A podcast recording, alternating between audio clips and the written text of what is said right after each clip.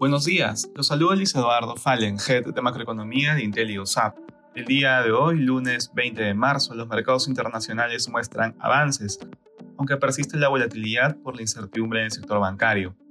De manera particular, en Estados Unidos los futuros muestran resultados positivos luego de la venta de Credit Suisse a UBS, si bien la volatilidad se mantiene elevada, ha ido reduciéndose con el paso de los días.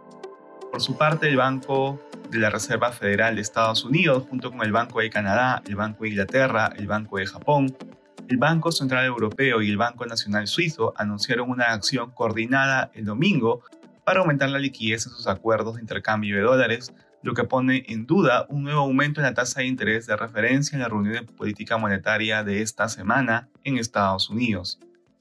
En la eurozona, las bolsas del bloque registran avances luego de que UBS accediera a comprar Credit Suisse por más de 3 mil millones de dólares.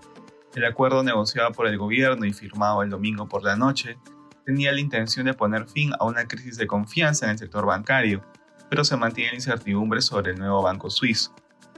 En Asia los mercados cerraron con pérdidas. En China se realizó la reunión de política monetaria, donde tanto la tasa de referencia un año como de cinco años se mantuvo sin modificaciones.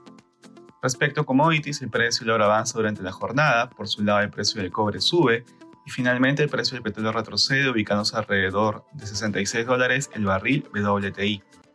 Gracias por escucharnos. Si tuviera alguna consulta, no duden en contactarse con su asesor.